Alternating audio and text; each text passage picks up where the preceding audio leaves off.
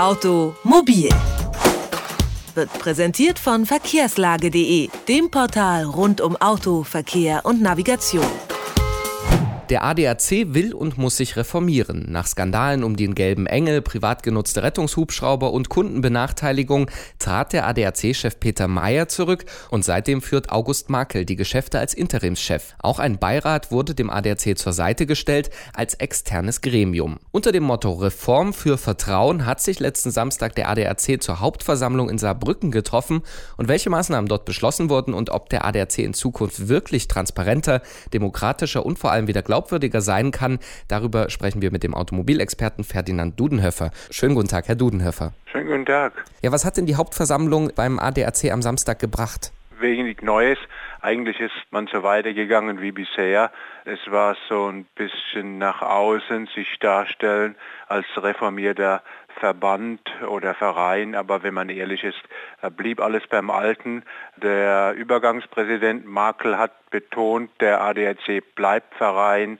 Man wird schauen, welche ökonomischen Aktivitäten man wie neu aufbaut. Aber ansonsten war es das. In der ersten Reihe saß der frühere Präsident Meyer, der heute bei dem GAU Nordrhein, dem stärksten Mitgliederverband äh, von äh, dem ADAC, dann im Präsidium dort sitzt äh, und diesen Verein vertritt. Also man sieht, es bleibt eigentlich alles beim Alten. Diese Veranstaltung war mehr oder weniger eine Farce und überraschend war, dass sich Transparency International an erste Stelle setzt mit äh, Frau Müller und äh, sowas äh, wie eine weiße Weste dem ADAC dadurch verschaffen will. Die Reformen, von denen Sie sagen, sie verlaufen sehr schleppend oder Sie ja als Farce bezeichnet haben, dazu gibt es ja aber einen Willen innerhalb des ADAC, zumindest auf unteren Führungsebenen, also den Verein zu reformieren. Warum geht das trotzdem so schleppend oder gar nicht voran? Ich glaube, der ADAC ist in seiner Struktur so, dass er eben aus diesen Gaus besteht und in diesen Gaus sind die Leute, die schon immer in diesen Gaus drin waren und man betont ja nicht alles war schlecht beim ADAC.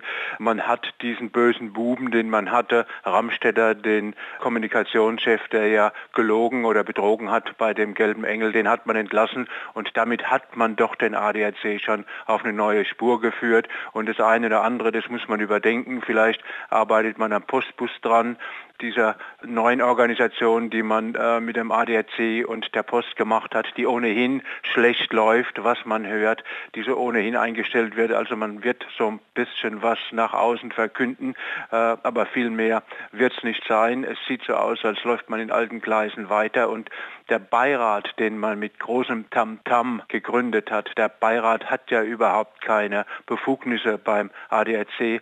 Er darf sich zusammensetzen, er darf Ratschläge geben, aber das ist es dann auch. Also er ist ein besserer Diskutierclub und deshalb ist auch überraschend, dass sich so honorige Persönlichkeiten für so einen Diskutierclub, der ohne Einfluss ist, hergeben. Den Beirat haben Sie gerade angesprochen als externes Kontrollgremium. Von innen heraus sagt der Interimschef, man möchte eben die wirtschaftlichen Ziele auf ein sinnvolles Maß zurückführen. Wird denn davon am Ende überhaupt irgendwas übrig bleiben? Nach meiner Einschätzung wird man jetzt das eine oder andere am Rande der Aktivitäten äh, abrunden, ein bisschen anders gestalten, aber so eine grundlegende äh, Reformierung, die wird es nicht geben, denn da sind die inneren Widerstände viel zu groß groß und ein Kontrollgremium wie den Beirat, den gibt es ja eigentlich nicht, denn der Beirat hat ja überhaupt nichts zu melden, hat überhaupt nichts zu sagen, der kann kluge Vorschläge machen, das ist es dann auch, ähm, also wird man im Laufe der Zeit dann müde werden mit Erneuerungsvorschlägen, die Presse wird weniger zuhören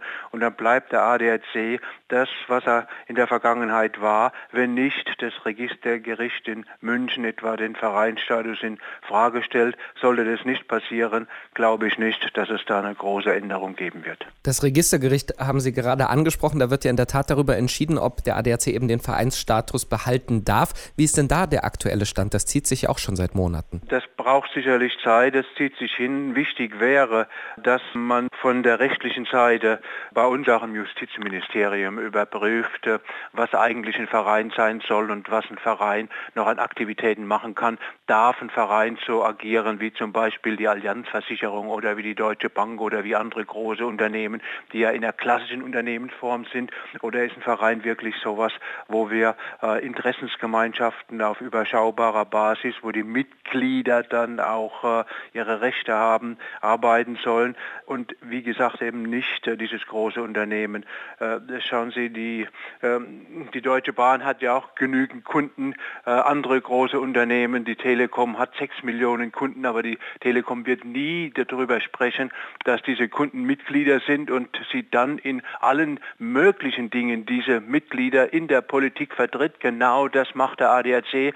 Genau deshalb muss dieses Vereinsrecht äh, überprüft werden. Genau deshalb müssen wir uns da vor Missbrauch und auch diese Mitglieder, besser gesagt diese Kunden beim ADAC vor Missbrauch schützen. Das wäre eine Aufgabe für das Bundesjustizministerium bzw. für die Gerichte zu klären, was ist Verein und was sind wirklich wirtschaftliche Aktivitäten, die dann in Unternehmen, wie es bei uns ist, organisiert gehören. Und wenn das in dem äh, Fall eben so ausgehen würde, dass der Vereinsstatus in Frage gestellt oder sogar aberkannt wird, hätte das so einen Dominoeffekt eben auf andere Großvereine wie die, die Sie gerade aufgezählt haben? Ich glaube ja, es, äh, man würde wirklich äh, bei uns jetzt überlegen, was ist Verein und wie wollen wir Vereine organisieren, welche Größe sollten die haben, welche Mitspracherechte sollten die Mitglieder wirklich haben und den anderen Teil in unserer Gesellschaft zu organisieren, wie sinnvoll ist eben als Unternehmen zu organisieren.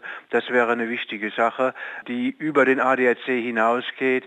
So, da wäre nach meiner Einschätzung äh, die Erfahrungen, die schlechte Erfahrungen, die man beim ADAC gemacht hat, in die Richtung zu nutzen, dass wir grundsätzlich überlegen, was Vereinsrecht in Deutschland sein sollte, wie Vereine organisiert werden sollen und ab wann man nicht mehr dieses Vereinsrecht, was ja Vorteile bietet, auch steuerliche Vorteile bieten kann, nützen kann. Denn Unternehmen zahlen Steuern. Wir brauchen die Steuern als unser Staatsgebilde und da kann es nicht sein, dass andere wirtschaftlichen Aktivitäten ohne Steuerzahlung vorgenommen werden, nur weil eine Rechtsform darüber gestülpt wird, die nicht passt, wenn man sie genau betrachtet. Was würde das eigentlich für die Kunden bedeuten, wenn also der ADAC sich wie ein Privatunternehmen verhalten müsste?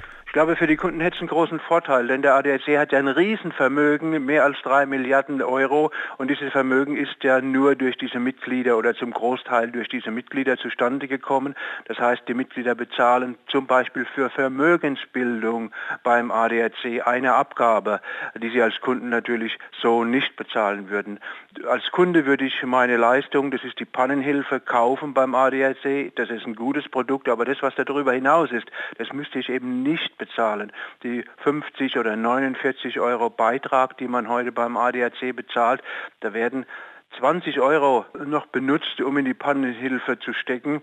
Man könnte sogar so aufbauen, wenn man nur die Pannenhilfe macht, dass man vielleicht bei 10 Euro liegen würde. Also für die Kunden würde das bedeuten, mehr Wettbewerb, auch von außen mehr Wettbewerb, mehr Kontrolle, auch von außen mehr Kontrolle und nach meiner Einschätzung deutlich bessere Preise. Und hat der ADAC eigentlich im aktuellen Fall noch eine Chance, von alleine einen Neustart zu wagen oder ist er jetzt eben darauf angewiesen, was die Gerichte entscheiden? Nach meiner Einschätzung wird der Neustart von innen heraus nicht funktionieren, denn die Organisation ist die gleiche wie früher.